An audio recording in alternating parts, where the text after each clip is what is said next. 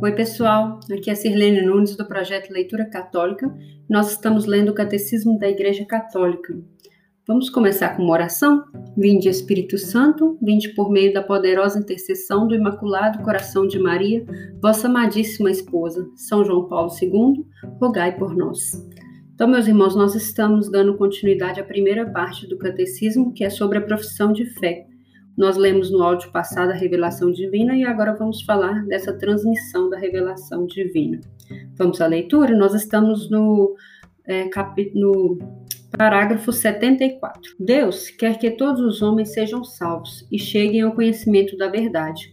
1 Timóteo 2,4 Isto é, de Jesus Cristo.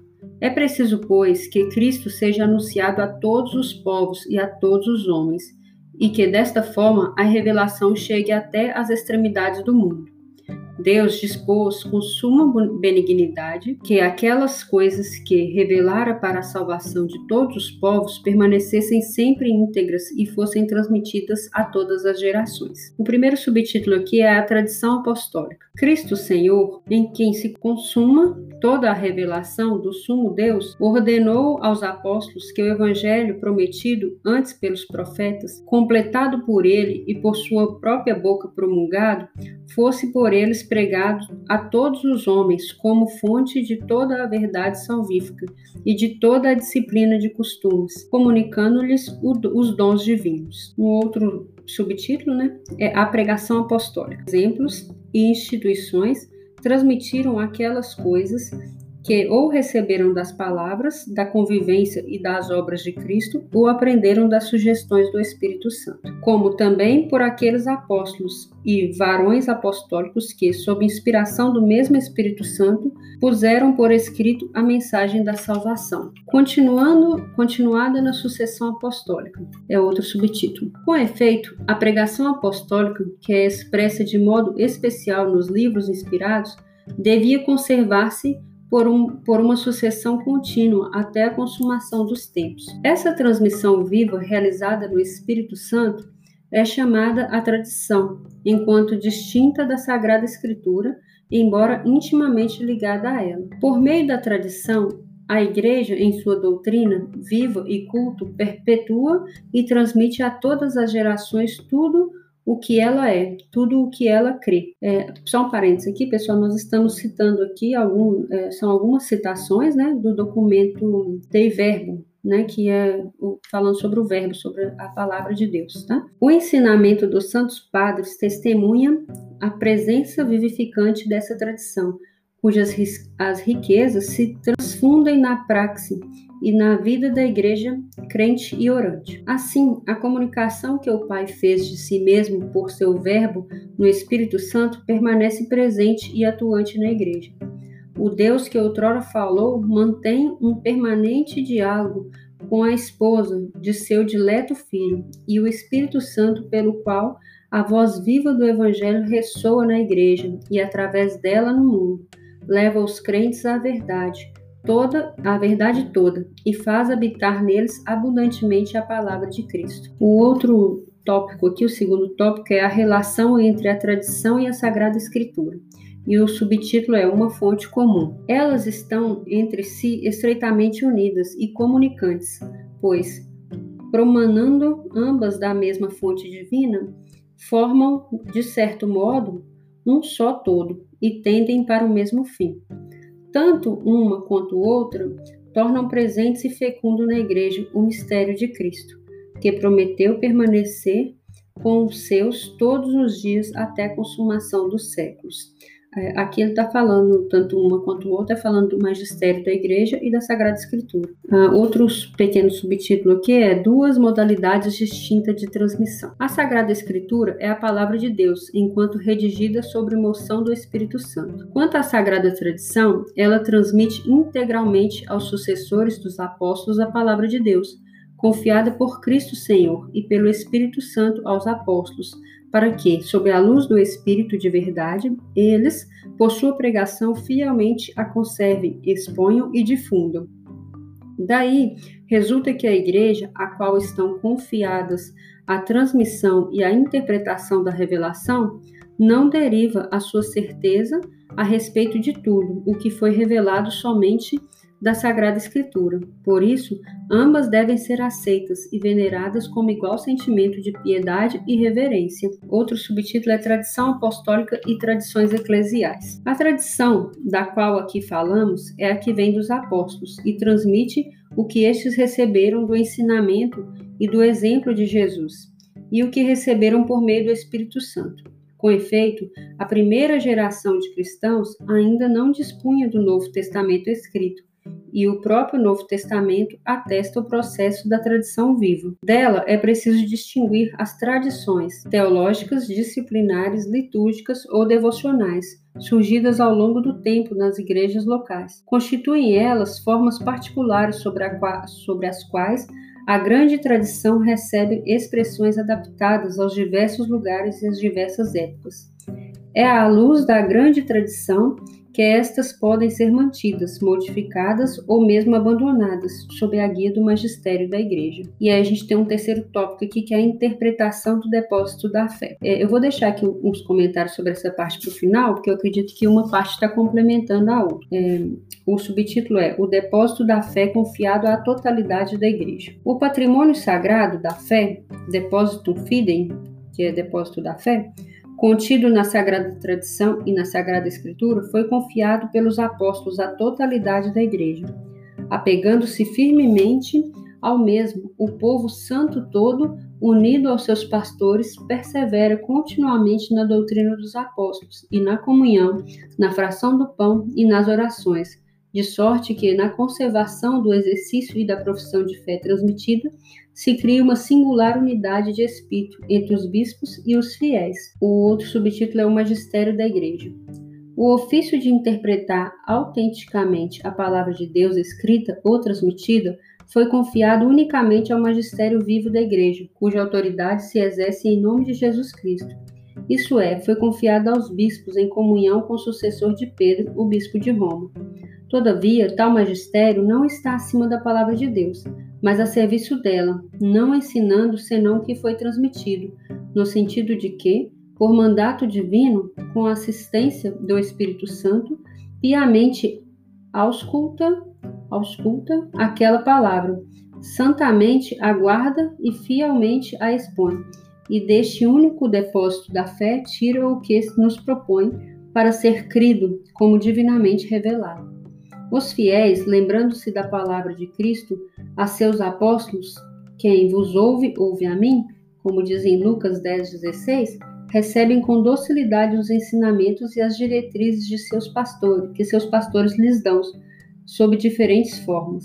Um outro subtítulo é o dogma da fé. O magistério da igreja empenha plenamente a autoridade que recebeu de Cristo, quando define dogmas, isto é, quando utilizando uma forma que obriga o povo cristão a uma adesão irrevogável da fé.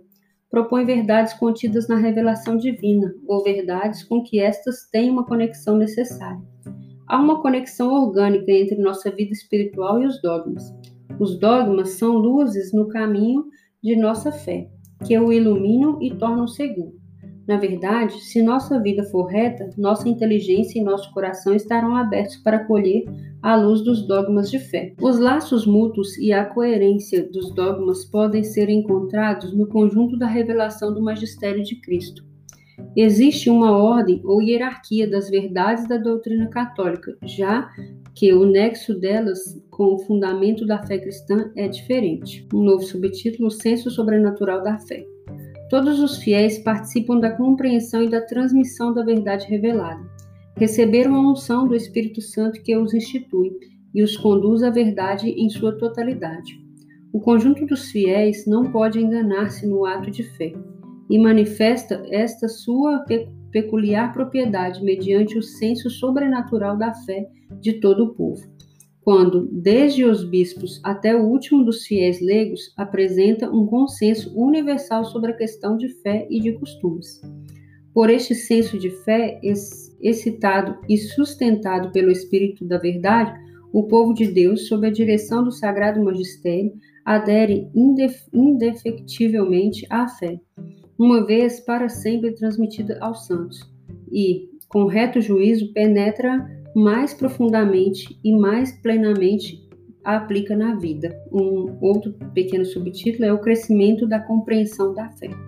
Graças à assistência do Espírito Santo, a compreensão tanto das realidades como da palavra do depósito da fé pode crescer na vida da igreja. Pela contemplação e estudo dos que creem, os quais as meditam em seu coração, é, um, é em especial a pesquisa teológica que aprofunda o conhecimento da verdade revelada. Pela íntima compreensão que os fiéis desfrutam das coisas espirituais. Divina, um trechinho aqui em latim, pelo jeito, né?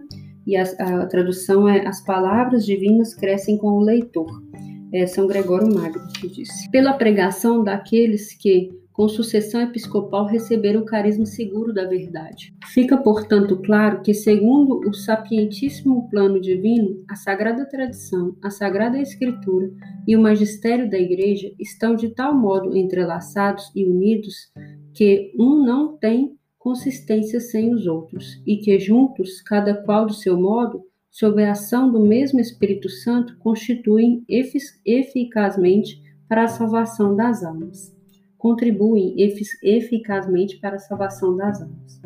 Resumindo, o que Cristo confiou aos apóstolos, estes o transmitiram por sua pregação e por escrito, sob a inspiração do Espírito Santo, a todas as gerações, até a volta gloriosa de Cristo. A Sagrada Tradição e a Sagrada Escritura constituem um só sagrado depósito da Palavra de Deus, no qual, como em um espelho, a Igreja peregrinante contempla a Deus, fonte de todas as suas riquezas. Em sua doutrina, vida e culto, a Igreja perpetua e transmite a todas as gerações tudo o que ela é e tudo o que ela crê. Graças a seu senso sobrenatural da fé, o povo de Deus inteiro não cessa de acolher o dom da revelação divina, de penetrá-lo mais profundamente e de viver dele com mais plenitude.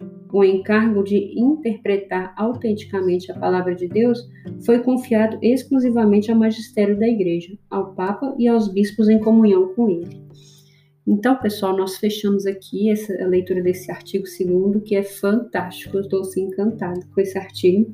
É, algumas das coisas que foram ditas aqui eu já até estudei um pouco sobre elas. Eu sou apaixonada com o magistério da igreja, né? Que é, a gente, quem estava no projeto anterior viu muita coisa sobre isso, né? Que a gente deu um livro que falava sobre a história da igreja.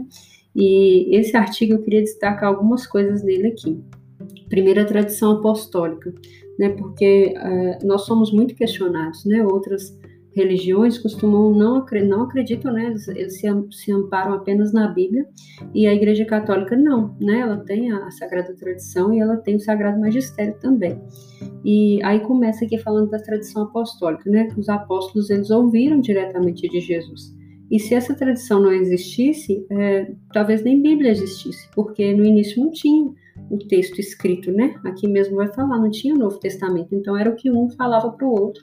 E aí a gente vê até nos evangelhos muita correção, né? Do, dos próprios é, autores do evangelho dizendo, às vezes escrevendo num contexto lá que as pessoas estavam desviando algo que tinha sido dito por Jesus, então eles escrevem de forma a corrigir o povo, né? Então os apóstolos eles é, foram deixando sucessores, né? Dos bispos cada apóstolo se tornou um bispo, Pedro Papa, e, e cada apóstolo foi formando seus sucessores, e assim foi se constituindo o magistério da igreja até os dias de hoje.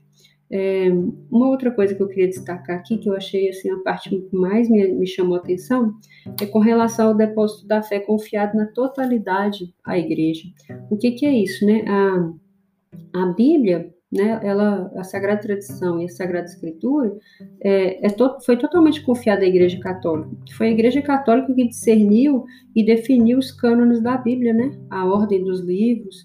Então, às vezes, a gente depara com algumas pessoas falando da Bíblia como se, se a igreja dessas pessoas tivesse sido tivesse criado né, a Bíblia. Não foi assim. Né, foi a própria, foi, é, todas as outras igrejas cristãs herdaram a Bíblia da Igreja Católica. Né? Então, como que a Igreja Católica não tem essa, é, esse, esse, depósito da fé confiado? Né? Então, a Sagrada Tradição e a Sagrada Escritura se reúnem ali, né, em todo esse discernimento que é feito para se dizer algo de fé. E outra coisa que é muito legal também, que vale a pena um estudo mais aprofundado, é sobre os dogmas de fé. Eu destaco que o parágrafo 88, depois se vocês quiserem voltar nele e ler com mais calma, quando fala do magistério da igreja empenha plenamente a autoridade que recebeu de Cristo quando define os dogmas. Né? Um dogma definido pela igreja, ele obriga, que fala essa palavra, né? obriga o povo cristão a uma adesão irrevogável da fé.